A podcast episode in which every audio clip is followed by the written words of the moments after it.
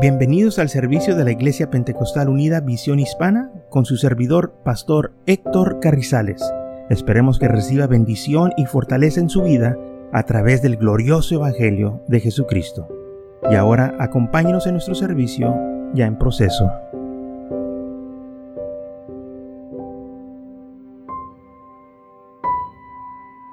Entonces dice la palabra del Señor Mateo capítulo 15, versículo 1 al 9.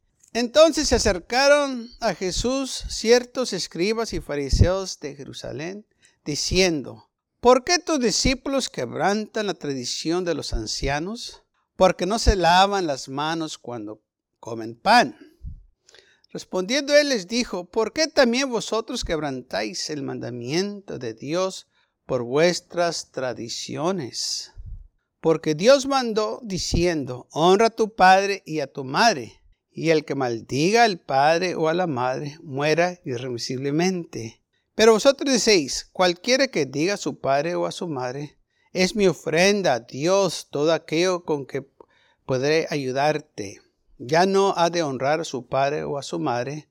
Así habéis invalidido el mandamiento de Dios por vuestras tradiciones. Hipócritas, bien profetizó de vosotros Isaías cuando dijo, este pueblo de labios me honra, mas su corazón está lejos de mí. Pues en vano me honran, enseñando como doctrinas mandamientos de hombre. En vano me honran, enseñando como doctrinas mandamientos de hombres. Y lamentablemente muchas personas han puesto mandamientos de hombres antes que los mandamientos de Dios. Y cuando hacen esto, pues están en vano honrando al Señor. Llegó aquí la pregunta a Jesús que le trajeron los escribas y los fariseos, diciendo, ¿por qué tus discípulos no se lavan las manos cuando comen? Bueno, sabemos que es importante lavarse las manos a comer. Cualquier cosa, ¿verdad?, que vamos a ponernos en nuestras bocas, uh, si es necesario o si se puede. A veces lamentablemente no tenemos con qué este, lavarnos las manos, pero si podemos usar nosotros ah, este, una manera, un trapo o algo para limpiarnos las manos antes de comer. Ok, los judíos tenían una tradición que los ancianos les pusieron, que ellos no podían comer nada sin que no se lavasen las manos. Pero ahí no termina la tradición de los padres aparte de que ellos se lavaban o se tenían que lavar las manos, como ellos decían, había cierta manera que se tenían que lavar las manos. ¿ok? Cierta medida de agua se usaba para lavarse las manos. Y se tenían que poner las manos de una manera para poderse lavar las manos. No nomás era de lavarse las manos, sino que tenían un método cómo hacerlo. Eh, tan religiosos que eran que se, se, tenían que lavar las manos de cierta manera, si no, no iba a trabajar. Y esto entonces ellos lo estaban aplicando a sus vidas diarias y estaban haciendo la vida de muchos este, muy difíciles, porque no toda la gente tenía estas facilidades de lavarse las manos, especialmente aquellos que andaban en el campo trabajando. Quizás tomaban un trapo, una garrita y ahí se limpiaban las manos y tomaban los alimentos. No sabemos, pero una cosa sí sabemos, no todos tenían la manera en veces de lavarse las manos. Entonces, ellos estaban tan enfocados en las tradiciones de sus padres que condenaban a la gente que no se lavaban las manos o que no estaban siguiendo las tradiciones de los ancianos de sus padres. Y llegó el punto en que las tradiciones de los ancianos o de los padres de ellos tomaban prioridad antes que el mandamiento de Dios. Entonces estamos, viendo aquí que ellos estaban poniendo sus mandamientos de hombres primero antes que los mandamientos de Dios. Lo estaban haciendo más importantes en otras palabras. Y los mandamientos de Dios los estaban torciendo, los estaban volteando para su conveniencia. Por eso el Señor les dijo aquí, ¿por qué ustedes también están violando los mandamientos de Dios? Cuando dice honra a tu padre y a tu madre, y el que maldiga al padre o a madre debe morir. O sea, la es pena de muerte aquellos que maldicen a su padre y a su madre. Pero ustedes dicen que si dan una ofrenda a favor de este pecado, todo va a estar bien. No se tienen que preocupar. Ya se pagó el delito. Sigue adelante, no te va a pasar nada. O sea, lo que nosotros llamamos aquí, da una mordida y todo está bien. Y estaban ellos corrompiendo los mandamientos de Dios. Estaban tan corruptos. Y por eso el Señor les trajo esto a su atención. ¿Por qué ustedes están haciendo esto con los mandamientos de Dios? ¿Sabe por qué lo estaban haciendo? Porque no les importaba los mandamientos de Dios. Lo que a ellos les importaba que se obedeciera las tradiciones de los ancianos. Era lo más importante. Y cuando usaban los mandamientos de Dios o la ley de Moisés, era para poder atrapar a Jesús, para poder acusarlo, como aquella mujer que fue sorprendida en el acto de adulterio. Dice la palabra del Señor que cuando Jesús estaba enseñando, trajeron una mujer sorprendida en el mismo acto de adulterio. Y se la pusieron enfrente a Jesús mientras él estaba sentado. Dice la Biblia que él empezó a escribir en, este, en la tierra. Dijeron, Señor, esta mujer fue sorprendida en el mismo acto de adulterio. La ley dice que tal mujer debe de ser apedreada. Pero ¿qué dices tú? dice la Biblia que el Señor em, se inclinó y empezó a escribir en el suelo. Y le empezaron a insistir, ¿qué dices tú? Y el Señor se levanta de este, donde estaba inclinado y les dice, el, aquel que esté sin pecado, sea el primero que arroje la piedra. El que esté sin pecado, que arroje la primera piedra. Y una vez más se inclinó y empezó a escribir en el suelo. Y dice la Biblia que se empezaron a ir desde el más grande, desde el mayor hasta el menor. Se olvidaron de ella. Ahora, ¿qué sucedió aquí? Bueno, ellos le pusieron una trampa a Jesús. Usaron la ley de Dios, la ley de Moisés, contra Jesús. Porque él andaba enseñando amor, misericordia, perdón. Pero la ley de Moisés decía que este acto, las consecuencias es muerte, se debe de castigar. Y ellos pensaron, si Jesús dice que no le hagamos nada, entonces lo vamos a acusar de violar la ley de Moisés, porque la ley dice tienes que apedrearla, tienes que acabar con ella. Y aquí lo vamos a agarrar y vamos a decir, ¿por qué estás diciendo eso? ¿Estás violando la ley o no la vas a violar? O, sea, si Jesús dijera, apiedren a esta mujer, le podían acusar y decir, pues son tal amor de Dios, pues no andas predicando el amor y luego le quieres que le apedreamos. Y se dice, no la apedreen, entonces estás violando la ley porque la ley dice que la apedreamos y tú estás diciendo que no. O sea, lo, querían pescar ahí de una manera u otra porque cualquier cosa que él iba a decir lo iban a usar contra él. Si él decía, no la apedreen, entonces ellos van a decir, estás violando la ley de Moisés. ¿Ok? No la apedreen, la ley dice que lo tenemos que hacer. Pero a la misma vez, si él decía, apedreenla, ¿qué pasó con tu amor? Pues no estás predicando amor y que perdón y ahora nos estás diciendo que la pedríamos. O sea, según ellos lo tenían. Y por eso el Señor dijo, aquellos o aquel que esté sin pecado, que sea el primero que arroje la piedra que la va a matar a esta mujer. Y dice la Biblia, ellos fueron condenados por su propia conciencia y mejor se fueron. ¿Por qué? Porque todos, dice la Biblia, por cuanto todos han pecado. Mire, es muy fácil acusar a una persona cuando los hemos pescado. Cuando usted pesca a alguien robando, por decir, ah, es muy fácil. Mira, ahí va ratero, mira, ahí va rata. Es muy fácil. Pero quizás ellos también han robado. Entonces, ¿por qué ellos lo están diciendo si han robado? Bueno, muy sencillo. Porque ellos todavía no los han pescado. Pero deje que los pesquen y ya no van a decir nada. Pero aquel como lo pescaron, pues, este, pues es culpable y lo vamos a, a defamar, porque pues así es el asunto, lo, lo, pescaron. Es lo mismo que pasó con la mujer. La pescaron. Ah, mujer adúltera, mujer mala. Eh, ¿qué pasó? ¿Tú no estabas con ella la semana pasada? No, no, no, no, yo no la conozco. Ah, porque no te pescaron con ella. Y así era, eh, y así es el asunto, ¿sabe? De que cuando a unos los hemos pescado, pues es muy, muy fácil acusarlos. Aquel que está tirado, pues es muy fácil patearlo. Pero deja que te pesquen a ti y vamos a ver si vas a acusar. Y es, lo que pasó aquí con esta mujer. Su propia conciencia los empezó a acusar a ellos. Ellos estaban listos para apedrear a esta mujer. estaban listos para darle su merecido. Mujer pecaminosa, necesitas que te den tu merecido. Y cuando el Señor le dijo, aquel que esté sin pecado, o sea, aquel que no está con ella, que es el primero que la arroje esa piedra. Y empezaron a, pues, este, ¿sabes qué? No vale la pena pedrearla, vámonos. pues no, porque tú estuviste con ella también.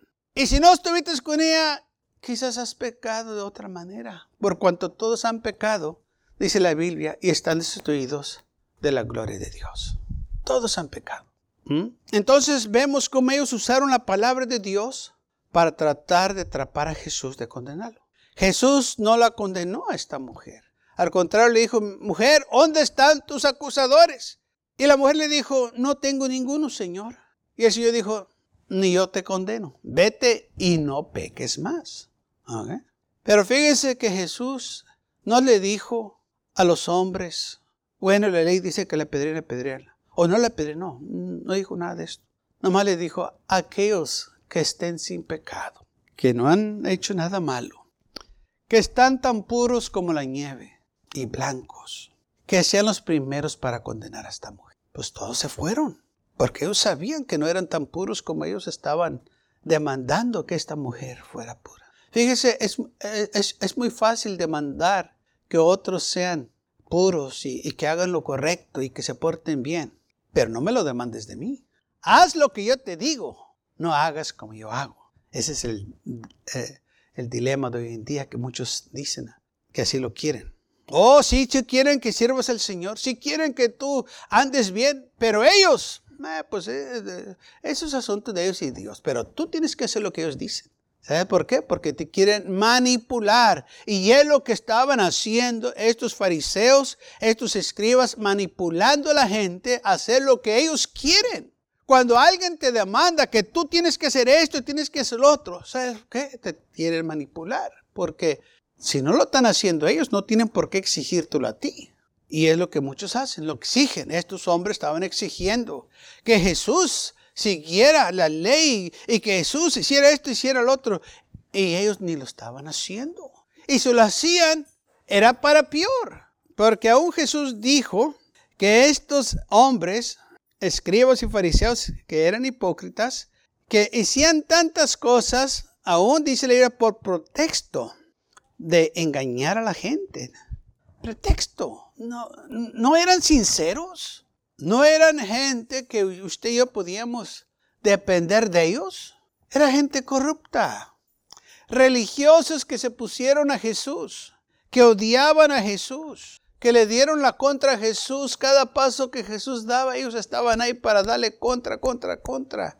Tenían un odio inmenso nosotros no nos podemos imaginar cómo alguien puede odiar a Jesús tanto, pero hay gente que odia a Jesús, odia este ministerio, lo dio a él, lo quería, uh, este, lo querían muerto y, querían uh, defamarlo, decían que tenía demonios y que por medio de Beelzebub, príncipe de los demonios, él sacaba demonios, tantas cosas que decían de él.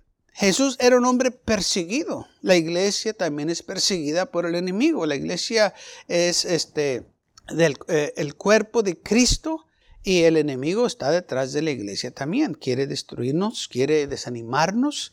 Eh, todas las cosas que pasaron los apóstoles, que pasó Jesús, nos van a suceder a nosotros. El enemigo eh, viene contra los hijos de Dios. El mundo ama a los suyos.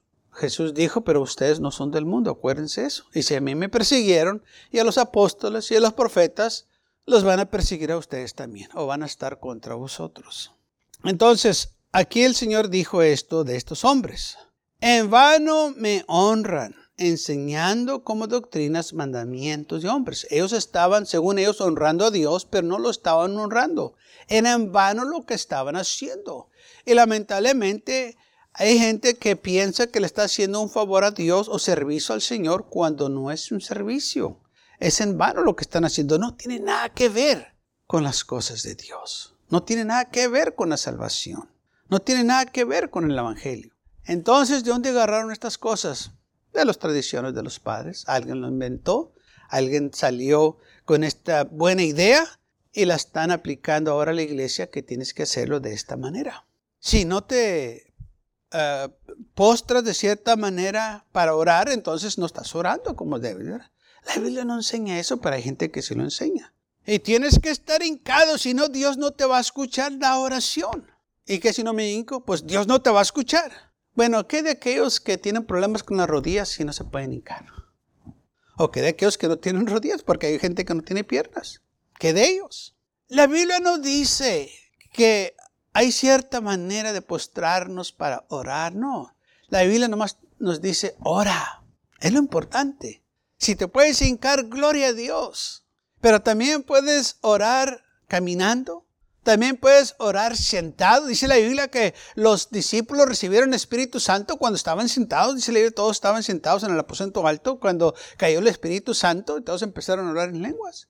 Así que también podemos orar sentados, acostados, manejando, trapeando, barriendo, corriendo, caminando. Puedes orar todo el tiempo, eh, a cualquier hora, acostado en tu cama ya meditando. La cosa es que ores. Amén. Si te puedes hincar, gloria a Dios, hazlo. Póstrate ante el Señor. Pero si puedes ir caminando y puedes alzar tus manos hacia el cielo y orar, hazlo. O si vas manejando y vas meditando en las cosas del Señor, puedes ir hablando con el Señor orando, hazlo. Si lo puedes hacer. Pues hay gente que canta cuando va manejando. ¿Por qué tú no puedes ir orando cuando vas manejando? ¿Mm? Hazlo. No permitas que el enemigo o las tradiciones de alguien te gobiernen a ti. Somos libres en Cristo Jesús para servir al Señor, aleluya, en libertad.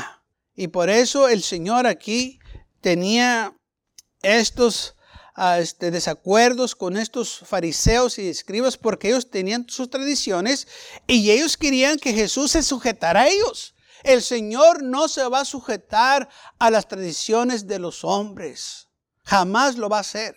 Y esto era lo que estos hombres aborrecían, que Jesús no se sujetaba a ellos y se tenían que sujetar a ellos. ¿No sabe Jesús quién somos nosotros? Somos los gobernantes del pueblo, somos los líderes y Él no se sujeta a nosotros. Y esto era lo que los molestaba más, porque Jesús no se sujetaba a ellos. Todo lo que Jesús hacía parece que era contra lo que ellos enseñaban. Y esto era lo que ellos aborrecían de Jesús, que Jesús no los respetaba. Ellos querían que Jesús los respetara a ellos, pero ellos no respetaban las cosas de Dios. A ellos no les importaban los mandamientos de Dios. Y así es esta clase de espíritu, que hay personas que quieren que se respeten, demandan que los respeten, pero ellos no respetan la palabra de Dios. Sí es lo que dice la Biblia, pero pues ya no se usa, o eso ya, ya pasó. Pues sí, porque no les conviene. Pero Jesús dice, cielo y tierra pasarán, pero mi palabra permanecerá. La palabra de Dios no pasa de moda, porque ya pasó mucho tiempo. Ah, el tiempo no gobierna a Dios, Él gobierna el tiempo. Él es el alfa y el omega, principio y fin. Y por eso nosotros podemos estar tranquilos y seguros que si seguimos la palabra de Dios, no tenemos nosotros que preocuparnos por los mandamientos o las tradiciones de los hombres. Con tan solo sigamos la palabra de Dios, todo va a estar bien, porque estamos siguiendo al Señor. Deje que se enojen, deje que digan sus cosas. Ellos están honrando a Dios de balde o en vano, pero nosotros honramos al Señor. Aleluya en verdad. En Lucas capítulo 18 dice así, hay algunos que confían en sí mismos como justos, menospreciando a los otros. Dijo también esta parábola. Dos hombres subieron al templo a orar. Uno era fariseo y el otro publicano. El fariseo puesto en pie oraba consigo mismo de esta manera. Dios, te doy gracias porque no soy como los hermanos bueno, dice como los otros hombres. Ladrones, injustos, adúlteros, ni aún como este publicano que está aquí enseguida de mí. Ayuno dos veces a la semana, doy mis diezmos de todo lo que gano, mas el publicano, estando lejos, no quería ni aún alzar los ojos al cielo, sino que se golpeaba el pecho diciendo, Dios, ser propicio a mí, pecador, o sea, ten misericordia de mí. Os digo que Este descendió a su casa justificado antes que el otro, porque cualquiera que se enaltece será humillado, y el que se humilla será enaltecido. ¿Qué está pasando aquí? Dos hombres fueron al templo. Uno era bien religioso y el otro, como yo usted, tenía sus faltas, sus fallas, sus debilidades, pero como quiera fue a la casa de Dios. Y el religioso se puso a orar. Se puso en un lugar donde todos lo podían ver. Se puso en un lugar donde todos lo podían escuchar. Y dice la palabra del Señor, este era un fariseo, se puso en pie y dice, oraba consigo mismo. Ahí está la clave. ¿Con quién estaba orando? Con él mismo. No estaba orando con Dios. Él fue al templo para decirle a Dios qué tan bueno él era. Y empieza de esta manera, Dios te doy gracias porque no soy como los otros hombres, ladrones, injustos, ni aún, pues no quiero señalar a nadie, pero como este, que está aquí. He's no good, no sirve. Él estaba diciendo a Dios qué tan bueno él era, que no era como los demás ladrones, eh, eh, este, ah, injustos, adúlteros. Y luego agarró un poquito más valor y le apuntó al otro y le dijo, ni soy ni como este, bueno para nada. Yo ayuno dos veces a la semana y doy mis diezmos. Yo estoy orando todo el tiempo. Todo el tiempo estoy yo buscando de ti. Ahora, ¿qué hacían estos hombres? Mateo capítulo 6, ahorita, ahorita nos regresamos a, este, a esos versículos que leímos. Pero fíjese lo que hacían estos hombres. Mateo 6, capítulo 5. Y cuando oréis, no seas Jesús hablando como los hipócritas, porque ellos aman el orar en pie en las sinagogas y en las esquinas de las calles para ser vistos de los hombres. De cierto os digo que ya tienen su recompensa. Este fariseo estaba impuesto a esta clase de conducta, de que buscaban los lugares más convenientes, como plazas, esquinas, donde había más tránsito de la gente, para ponerse de pie y enfrente de todos orar. ¿Con qué propósito? Para que la gente los viera, para que la gente se quedara sorprendidos de qué tan espirituales, qué tan, qué tan entregados al Señor estaban estos hombres, qué tan santos, qué tan virtuosos. Oh, estos hombres realmente sí son eh, este, del poder de Dios. Por eso lo hacían, para ser vistos por los hombres. O sea, para tener reconocimiento. ¿Sabe que hoy en día mucha gente anda buscando reconocimiento? Que la gente sepa quién son. ¿No sabes quién soy yo?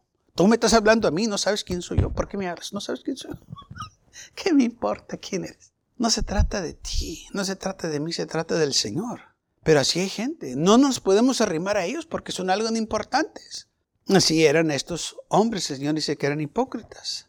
Un hipócrita quiere decir un actor. Es la palabra hipócrita. Una persona que está actuando algo que no es.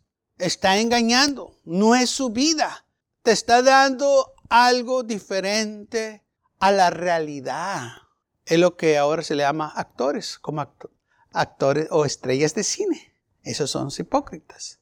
Que te presentan una vida, pero en realidad su vida es otra. Esto es lo que el Señor estaba diciendo con estos hombres.